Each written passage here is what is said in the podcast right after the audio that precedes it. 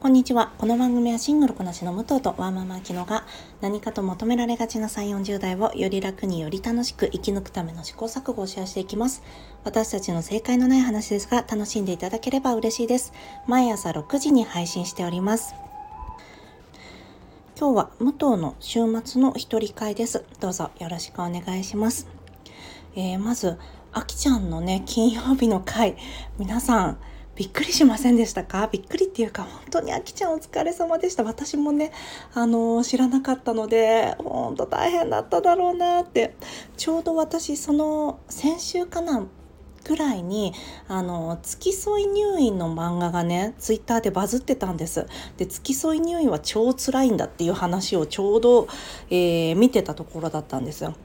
でしかも会社でもあの付き添い入院を10日ぐらいされてお休みされた方がちょうど復帰してきた時だったんですがその方はね夫さんが一回も変わってくれなくてなんかずっとそこにいるしかなくて超辛かったみたいな話をしてたらそれよりも1年ぐらい前に付き添い入院を経験されてた方が、え私の頃は何だっけコロナだったからもう交換なんてできなかった。もう一人の人がそのままそこにいるしかなかったんだよって言っててうん全員辛いじゃんと思って。大変ですよね。本当にお疲れ様でした。ねあきちゃんが臨場感たっぷりに話していたからなんか全然あれですよ。楽しくはないと思うんですけどわあすげえって思いながら聞いてたんですけど本当に。早く整体に行ってほしい。もうガタガタのねバキバキの体を治してあげてほしい。あのいつでもあのベビーシッター行きますんでよかったら言ってください。あとパクチーはもし余っちゃったらごま油につけて冷蔵庫に入れておくとね持つのでよかったら試されてみてください。あきちゃんも是非あの一人暮らしの我が家ではこのようにパクチーを食べております。ちなみに冷凍もねできますんでよかったら試してみてください。ともう本当にねあの放送に穴開けそうになったらいつでもあの下書きに残ってるやつとか出すしあと私が「ハリー・ポッター」の好きなキャラランキングとか「ゲーム・オブ・スローンズ」のね好きなシーンランキングとかねもうすぐにやるんで もうなんか無理せずね本当にお疲れ様でした。では今日なんですが今日は、えー、2023年度の、えー、上半期ドラマベストいくつかをお話ししたいと思います。今回ねすごいいい作品があったのとファイナルシーズンが多かったのでちょっと構図つけ方かったのでもう純不動にこれが私の1位1位なんだっていうのを、まあ、いくつかご紹介したいと思います。あとその後ですね、えー、Amazon プライムで放送されてます「僕は乙女座」の話と Netflix で放送されてます大石静香さんと工藤官九郎さん脚本のドラマ「離婚しようよ」についてお話ししたいと思います。どうぞよろしくお願いします。ではまずこちら純不動で7本ごしょ一気にご紹介したいと思います。まず UNEXT HBO ですね。ザ・ラスト・オブ・アス。次にディズニープラスバツイチ男の大ピンチ。次にこちらも HBO、UNEXT ですね。えー、サクセッション。次に Amazon プライム、こちらもファイナルシーズンです。マーベラス・ミセス・メイゼル。次、こちらが Apple TV プラス。こちらもファイナルシーズンでした。テッド・ラッソ。で、次にこちらはリミテッドシリーズですね。 Netflix のザ・ビーフです。で、この後、そうですね、こちらの7本はもう本当に甲乙つけがたかったので、本当にね、どれもすごく面白く見ました。で、あとはそうですね、マンダロリアンは、うん、マンダロリアン、僕は乙女座。えー、Apple TV プラスクラウテッドルーム。こちらも Apple TV プラスで、プラトニック。こちらセスローゲンですね。当たりかなと思います。ただね、ドラマに関しては私、この間もちょっとお伝えしたんですが、結構ね、見てないのが多かったんですよね。リハーサルとかもね、まだ見てないので、ちょっとこれはこの夏に追い上げをかけなきゃなと思っておりますではちょっとだけあの今までご紹介したことないものを中心に、えー、ご紹介したいと思います。まず、ザ・ラスト・オブ・アースですね。こちらは、えー、元がゲームだったので、それでご存知の方が多いかもしれないです。ちょっと作品紹介読み上げますね。全世界200以上のゲームアワード受賞の傑作を HBO チェルノブイリ制作スタッフが巨額の制作費をかけて描く。パンデミック後にゾンビ化した人間がはびっこり崩壊した現代文明の中で冷血な男と感染抗体を持つ少女が出会い絆を育みながら過酷なサバイバルへと身を投じていくというようなお話になります。まあ一番簡単に言ってしまえばゾンビものですね。でこちらが2003年にね起きてその20年後荒廃した世界を生き延びてきたジョエルこちら側をペドロ・パスカルが演じてます。は自由を求める反乱軍に雇われ14歳の少女エリー、ベラ・ラムジーを圧政下の隔離地域から連れ出す。しかし任務はそこで終わらなかったお互いしか頼れる者のいないジョエルとエリーの週末後のアメリカを横断する過酷で悲痛な旅が始まるというようなお話になります。えー、ベララムジーね、皆さんこちら見たらね、すぐにわかると思います。なんでかっていうと、ゲームオブスローンズのリアナ・モーモントの役だったからです。皆さん覚えてますか？壁にいたモーモント総帥の、あのー、ご血族なんですよね。ごめんなさい、ちょっと脱線しちゃいましたが、えー、そこでですね、私、こちらのザ・ラスト・オブ・アース、一つだけね本当にもう世界が感動した 第3話のエピソードがありまして私もご多分にの漏れずそのエピソードが大好きなんですよね。その3話のためだけにねみんなぜひ見てほしいなというくらいです、えー、そのエピソード3が長い間えー、現代がロングロングタイムというね、えー、タイトルなんですがちょっと内容をご説明しますと、まあ、えー、と、まあ、男性同士が、そのパンデミック後、世界が荒廃してしまった後のディストピアの中で、えー、出会っていって、恋に落ちて、まあ、長い間もう最初中年ぐらいの時に出会うんですよね。それからずっと長い間、まあ、恋愛関係にその2人はなるんですがお互いがお互いを愛しながらね補い補い合いながら暮らしていくんですがその2人の結末が本当に切ないものがあってというようなお話になります。これ見られた方いかがでしたでしょうか？私は本当にね今年一番好きな恋愛ものだったかもしれないですね。人生の中で見てきたラブストーリーの中でもかなり傑作の1話だと思います。この1話はですね、えー、全体、えー、物語全体にもちろん関わってはくるんですが少し独立したストーリーにはなっているんですよね。なのでここだけ見ても最悪ね全然わかんなくないんですよね。あディストピアでゾンビから逃げてる人たちがこうやって出会っていってっていうのがねわかるんですけどこんな風に愛し合いたいとか体現したいっていうのはもうこれが一番かもしれませんね。あとはねカールじいさんと空飛ぶ家かな。カールじい さんの話すごいですよね。なんか自分がもし亡くなる側だったとしてもああいう風に冒険してあの犬と仲良くなったりねしてほしいですよね新しいお友達見つけたりねちなみにあの今年公開される「マイ・エレメント」ではカール・ジーさんの続編あのカール・ジーさんのデートが同時上映されるのでそれも楽しみですね。もうとにかく繰り返しますがこのエピソードのためだけに見てもいそう言い切れる作品です。もうあのね一つ一つねクオリティがすごく高くて1話1話が映画映画並みのクオリティなんですよね。これは HBO 全体に言えることかもしれないんですが。であとこちら、えー、少女と男が出会うっていうコンテンツだと日本だとこの結構な年の差があっても恋愛関係とかになっちゃってうえーってなっちゃうじゃないですか。でもね大丈夫です。そういうのは全然ないのであの本当に保護者としてしか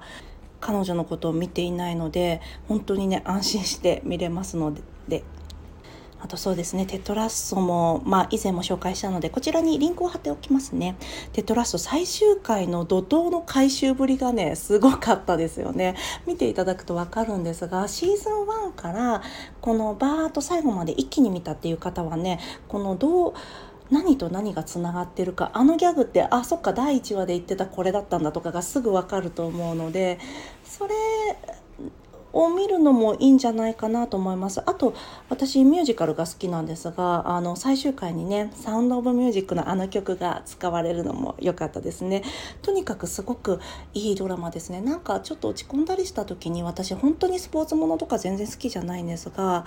男同士のケアの話としてご紹介したんですが脇役のね女性のシスターフットもねすごくいいので是非ご覧になってみてください。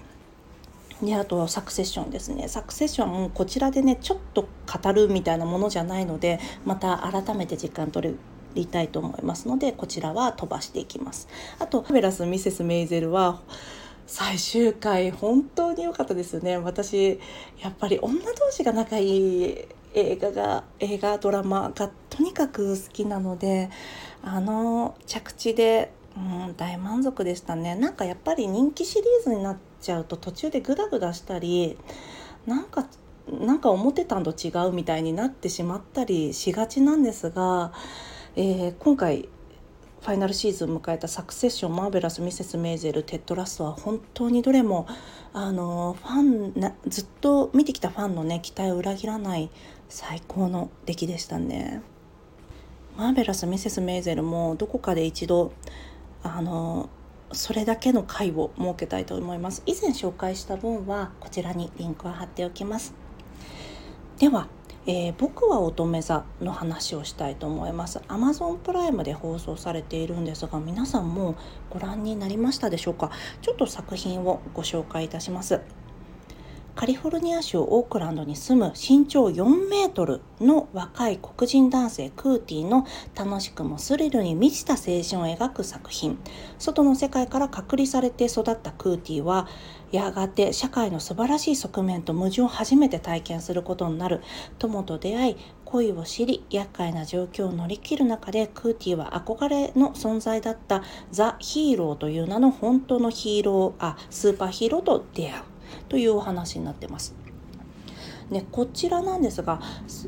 何、うん、て言えばいいかなスーパーヒーローものと考えていただいていいかと思います。その今お話しした主人公のクーティーもまあ巨人というような能力になるんでしょうね。でその中でまた出会っていく女性もまあフラッシュとはまた違うんですが超高速で動けるまあ、高速で動けるんじゃないですね、えー、彼女だけ他の人よりも別の時間軸で動いてるんですよね。だから彼女自身は高速で動いてるつもりはないんだけど他の人から見たらすごく、えー、高速で動いているように見える。みたいな能力なんですよね。あと私がすごく気に入ったのはコミュニストのジョーンズという役です、えー、コミュニスト共産主義の女の子が出てくるんですよね。でその子も能力を持っているんですがその子が話し始めるとなん世界の風景がね全て変わって見えちゃうんですよね。その子のナラティブに沿ったその子のストーリーの中に引き込まれてしまうというような能力なんですあれを何て言えばいいんだろう。ストーリーテリングというのかな。ナラティブみたいなアーギューなんですかね。そういったコミュニストの、えー、女の子が出てくるんですがでドラマの中や映画の中でに出てくるコミュニスト共産主義って皆さんどんなイメージがお持ちですか？私はですね大体そういう、えー、創作物の中に出てくるコミュニストって何というか自分たちが資本主義を選ばざるを得ないことをえー、まあ納得するような道具としていつも出てくるんですよね。例えば、えー、共産主義を謳っているにもかかわらず結局はあの資本主義にその人自身も屈してるとかあと理想主義者のバカみたいな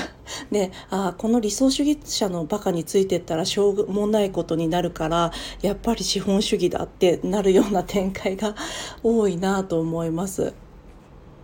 だからなんか結局そうですね留飲を下げる道具ガス抜きの道具みたいな感じであの共産主義者のキャラクターが出てきてそこでジョークとかバカにする対象っていう風に描かれて終わってしまうことが多いんですが今回はその共産主義の女の子がヒーローに向かって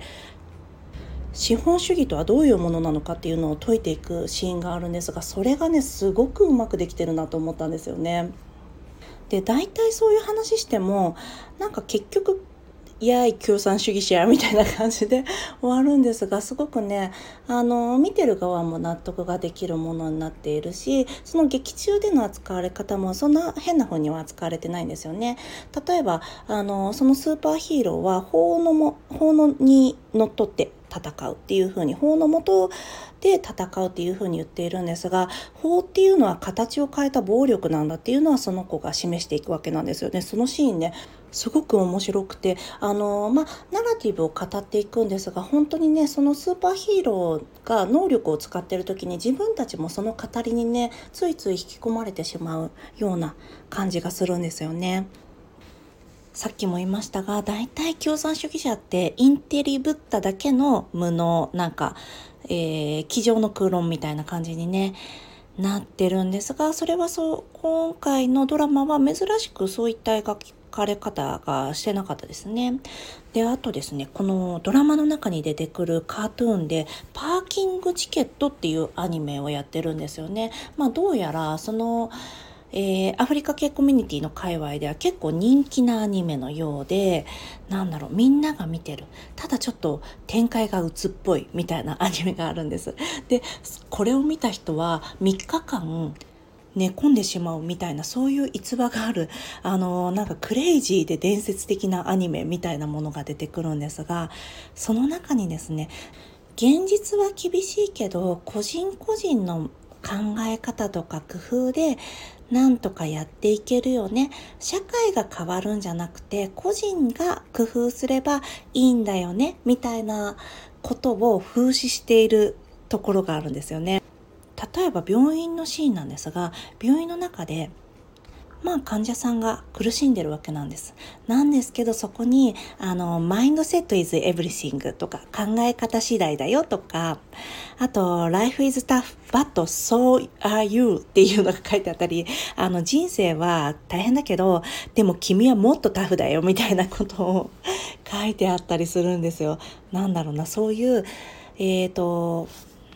権力者たちにとってはそうやって自分たちの工夫とか、まあ、考え方次第だよねって言ってもらった方がすごく都合がいいじゃないですか。そういったものを皮肉ってるところが随所に出てきてすごく面白かったです。結構シニカルなドラマなのでそういうのがお好きな方はね是非ご覧になってみてください。1話30分ですっごい見やすいんじゃないかなと思います。えー、しかもね全部で7話しかないんです。その、えー、ぜひその私の大好きなねコミュニストのジョーンズっていうキャラクターの資本主義の説明のところだけでもねあのー、エピソード4とエピソード7にありますのでよかったらご覧になってみてください。あのボージャック・ホーズマンとかねリックモーティーとかちょっと大人なアニメが好きな方は面白いんじゃないかなと思います。では次に、ネットフリックスの離婚しようよのお話をします。で、すいません。私ね、離婚しようよのお話がちょっと多分、あんまり褒めのレビューじゃないので、うん、なんかそういうの聞きたくないなって思われたら、あの、ここで今日はここまでにしておいていただければと思います。ではいきますね。離婚しようよなんですが、こちら先ほどもお伝えした通り、えー、工藤静香さんと、あ、間違えちゃった。工藤官九郎さんと大石静香さんが共同で脚本をされたドラマになります。主演が松坂桃李さんと中里依紗さん。この2人の離婚をめぐるお話になります。でちょっとあらすじをご紹介しますね。えー、夫は新人議員、妻は俳優。結婚5年目の夫婦は夫婦生活の危機を迎えていた。仕事や世間体のためにおしどり夫婦を演じているが、家では SNS の生配信の時しか目を合わせない。実家からのプレッシャーやスポンサー契約など離婚への道のりは険しいが愛はもう冷めきってしまった離婚という揺るぎない目標に向かって2人は共に歩み始めるがというお話になりますそうですね。皆さんこちらもうご覧になられましたでしょうか？結構ね話題になってるので私の周りでは見ている人も多いんですが途中で離脱離脱してしまったという方も結構いらっしゃいます。でそうですね最初のうちはすごくねテンポも良くてパロディが効いていてね面白い内容が多いんです。あの松坂桃李さん世襲議員3世ですのでまあ大した勉強もせずとも地盤看板カバン3番全て揃っておりますのでまあそうなっててくるとねまあ全然イージーモードでね選挙も勝てたんじゃないかなと思うんですがまあドラマの中ではまあかなり頑張ってねあの中リーサさんの応援があって勝てたというようなね、えー、描かれ方になってますね。でおそらくその松坂桃李さん演じる議員さんの、まあ、モデルになる議員さんがいらっしゃって、まあ、見たらね一目瞭,、ね、瞭然なんですよ。あ同じことを繰り返し言い方を変えて言っているなとか。あなんか意味とんない話すごいしちゃってんな とかね。あとはまあそうですね。ヤジもねまともに言えてないんですよ。なんでかっていうと勉強不足だから。でしかもあのお父様の代からね受け継いだ秘書の方もいらっしゃってその秘書の方からね勉強しろしろせっつかれてるんだけどまあもうこの松坂桃李さん親からの七光もあるし、えー、国民的女優である妻の七光もありますのでもう14光だよっつってねもう全然な何て言うんですかもう自分ではやる気がないわけなんです。でそこでね不倫をして不倫取られて、えー、中里依紗怒るというような流れで不倫にあ不倫じゃないや離婚のね原因となります。で中里依紗の方は中里依紗の方で、えー、もともとは「みこちゃん」というドラマに出ていたんですよね。もう皆さんもうすぐお分かりになるかと思うんですが工藤勘さんのねあの代表作のセルフパロディとなっています。で、えーみこちゃんに出たことをねめちゃくちゃこのドラマの中でこするんですよね。でまあ中里さいろんなねおしどり夫婦としていろんな CM の契約とかあったんですがまあもう離婚したいなということで、えー、離婚を進めていっていたんですがちょっとそこでねいい出会いがあってそのお相手が錦戸明さんなんですがちょっと恋に落ちてしまう。というような話になります。ね、錦戸明って言ったけど、りょうさんでしたっけ？ごめんなさい、間違えちゃった。でそれぞれの弁護士役に、えー、板谷由香さん古田新太さんっていう盤石メンバーがいますね。であと中里依紗さんのね芸能事務所の社長が池田成志さんなんです。で私池田さんがいなかったらもうドラマ最後まで見切れなかったんじゃないかなと思うんですが池田さんね今回もすごく良かったです。であとですね、えー、まあ、3代目の世襲議員の松坂桃李さんの同じ選挙区からソーダゴーという山本浩二さん演じる、えー、議員さんが出馬するんですが、まあ、山本さんが演じるのは改革の党というあ間違えた。改革の会ですね。まあどこのえー、政党をもじってるかは、えー、お分かりの通りという感じなんですが、まあ、そういうのがあるのでねすごい面白く見ているんですがもう途中でなんだこれってなんで見ちゃうんですよね。で私が主にねなんだこれってなってしまったのはやっぱりどうしても政治のシーンなんですよね。まず松坂桃李さんの役はですねすごく地元の愛はあるんです。ただ地元愛はあるが議員として国会議員として明らかに勉強が足りていない。それが冒頭で見て取れるのでもうその後の選挙戦はうん割と、うん、この人落ちた方がいいなってやっぱり思っちゃうんですよね。なんか説得力がどうもない。でその後ですね松坂桃李さん選挙戦がどうやらピンチになってきたなということで、まあ、地元の人の声を積極的に聞くようになるんですよね。で特にそこで、えー、女性の話を聞くようになるんです。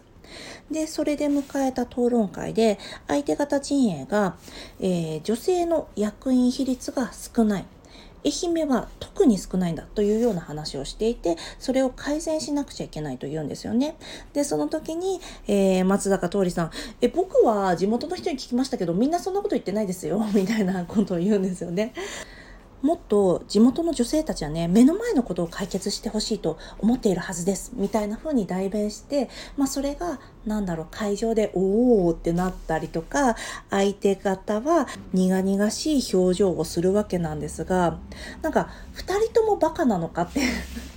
そこでやっぱりなっちゃうんですよね。目の前のことを解決してほしいのはもちろんのこと先々のことを解決しなきゃ意味ねえんだよっていうのをどっちも討論できないのかっていうなんだろうなそういう視聴者をなめてんのかなっていうのがちょっと見えてきちゃうんですよね。あ難しいことわかんないですよね。いいですいいです。なんかこっちで簡単そうにあのすごい簡単にあの感動できるようにしとくんで大丈夫ですよっていうのがあされてんのかなバカにしてんのってやっぱちょっとね思っちゃいましたよね。あとその後山本浩二さんが幹事長をやっている党が政権与党になります。で、そこの幹事長、この後何するかっていうと、思いっきり賄賂を受け取って、何ですかね、えっ、ー、と、まあ、マスコミにね、リークされてスキャンダルで、まあ、落ちてしまうという話になるんですが、なんかそれでどっちもどっちみたいなのをやって今のこのあのリアルな政権の方のやばさをなんだろうなお茶濁してます？もしかしてってちょっと思っちゃったんですよね。なんか風刺にもなってないなと思いました今のリアルな現状の方がよっぽどとんでもないことが起きてるからうん何ですかねまあ今の与党がダメになったとしても、えー、心を入れ替えて誠実に、えー、政治に政治に向き合う国会議員が一人いればなんかうまくいくみたいな描き方をしようとしてるわけではないと思うんですが何でしょうねうまくいってないんですよね。全体的にね見てる人そんなにバカじゃないですよと思いながら見る羽目になるというドラマでしたね。最初のちょっと小バカにしたパロディだけで終わりにしておけばよかったのになんか応援したい人物にしようとするとちょっとやっぱ無理が出ちゃうんですよね。そもそも世襲議員どうなんだみたいな話が今出ている中で何でしょうね泥臭くやってたら絶対国民の心に響くんだみたいなのはちょっとさすがにきついんじゃないかなというのが私の感想です。総じてねギャグパートはやっぱりすごく面白かったしいつも通り中年女性、えー、元気な中年女性とか高齢女性が出てくるのはね工藤官九郎さんのドラマの魅力でもあるのでうん、好きなところはねいっぱいあったんですけどやっぱり惜しさの方が、まあ、期待してた分ちょっと目立ってしまったかなというのがありましたね。これまあ日本のメディアだと結構あるんですがやっぱ両論兵器とか重要でいること重要な姿勢みたいなのって私はもうちょっとお腹いっぱいだったりするんですよね。まあ、どちらかの姿勢を見せてくれる方がなんとなく私は信頼を持てます。まあもちろん、えー何ですかね。中道で言ったらバーニー・サンダースとかマイケル・ムーアとかまあ分かりますよ。すごく。あのその例ぐらい、えー、極めてる方の中道はすごくわかるんですがこうやってまあ両論兵器であのみんなあの、留飲下げてくださいねってされちゃうと、あ、そうっていう気持ちになるという、まあこれ本当に私個人の見解ですので、もしよかったら皆さんの感想なども教えていただけると嬉しいです。あきちゃんとかはねよく知ってると思うんですが私工藤官九郎さんすごい好きで、えーと、ワウワウに入ってるのもあってまあ大人計画の舞台はね結構見れる環境にあったりもするのでそうですね、えー、出演作も含めてそんなに見ていないものの方が少ないんじゃないかなという感じです。ちなみに私がね今思いつく限りで好きなのはマンハッタンラブストーリーとか未来講師巡るとかあとちょっと古いしまあ今見るときついかもしれないんですけど売れない頃の高橋一生が出てたあの我が輩は主婦であるあの顔の愛の劇場でやってたやつですね昼ドラを工藤勘さんがやった時があってとかは好きですね。あの Y2K 新書私ほとんど日本のドラマ見てないので日本のドラマの話になるとまあ8割方わかんないで聞いてたんですがあの工藤官九郎さんのドラマの時だけはあの全部分かったのでああそうだったよねこれ面白いよねと思いながらね聞いてました。はい。では今日も聞いていただきありがとうございます。この番組はスタンド FM はじめ各種ポッドキャストで配信しております。ハッシュタグ正解のない話。正解が漢字でその他ひらがなでつぶやいていただきましたら私たちがいいねやコメントしに参ります。ではまた次回失礼いたします。